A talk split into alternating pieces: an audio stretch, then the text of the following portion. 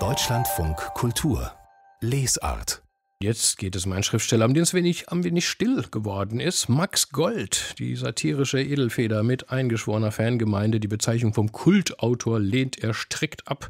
Er habe noch keine interessanten Max Gold-Kulte wahrgenommen, hat der jüngste Süddeutschen Zeitung gesagt. Je nun, der Mann hat in seinem Stil, seinem lakonischen Humor eine eigene Kultur Tour geschaffen und am schönsten ist sie, wenn er sie, wenn er sie selbst laut liest, wie jetzt in einem neuen Hörbuch. Genieße deinen Starrsinn an den, der Biegung des Flusses. Unser Autor Gregor Gruber ist da mal eingetaucht. Hörbücher von Max Gold sind wie Wundertüten, sie stecken voller Überraschungen. Alte Texte stehen neben neuen, neue Aufnahmen neben Live-Mitschnitten aus dem Archiv. Ein Marsch der Hauptstädterinnen. Jetzt die Stockholmerinnen, man sieht verhältnismäßig wenig blond. Nur noch 25 Prozent der Schwedinnen sind blond.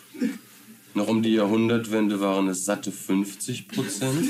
Schon auf dieser Kassettenaufnahme aus dem Jahr 1987 zeigt Max Gold sein Gespür für das Absurde, sein Timing, seinen Wortwitz und seine Bühnenpräsenz. So, das war's. Ja, schönen Dank.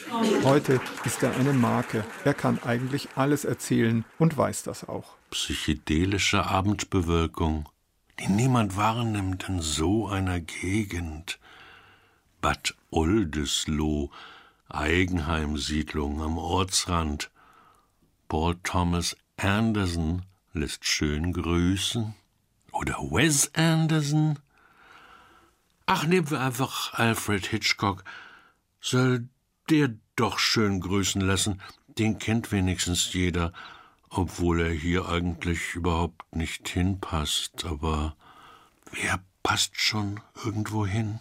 Scheinbar zufällig meandern seine Sätze einem ungewissen Ziel entgegen. Manchmal kann das sehr komisch sein, manchmal allerdings auch ganz schlicht langweilig. Und Langeweile ist ein Gefühl, das sich bei diesem Hörbuch leider öfter einstellt.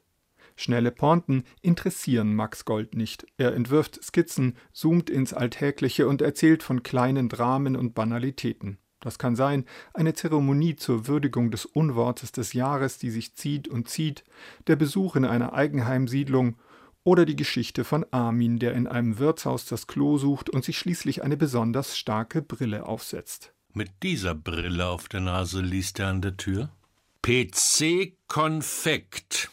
Armin hält sich den Bauch vor Lachen und ruft Ach, das ist gar kein Klo hier, sondern eine Konditorei für politisch korrektes Konfekt. Also Konditoreierzeugnisse ohne Transfette, Palmöl, Gentechnik und so weiter. Max Gold hat sich schon immer in der Rolle des skeptisch amüsierten Beobachters gefallen, der sich über Trends und Moden wundert, der über Neues spottet und der sich auch keiner guten Sache verschreiben möchte, sondern immer lieber auf Distanz bleibt.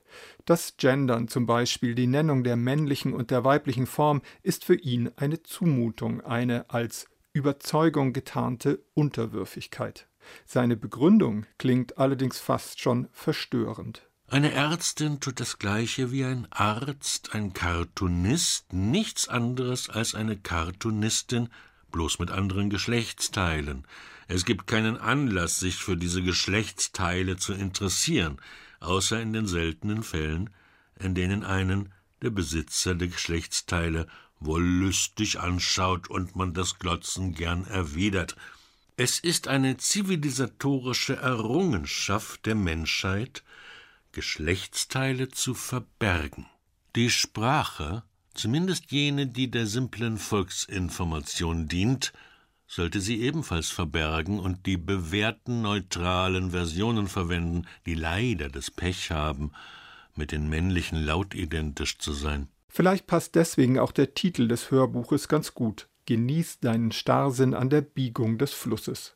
Starrsinn als Tugend. Max Gold scheint wirklich sehr stolz darauf zu sein, sich starrsinnig gegen einen als bedrohlich empfundenen Zeitgeist zu stellen. Wundertüten können manchmal auch enttäuschen. Genieße deinen Starrsinn an der Biegung des Flusses. Von Max Gold erschienen bei Hörbuch Hamburg. Die zwei CDs kosten rund 15 Euro.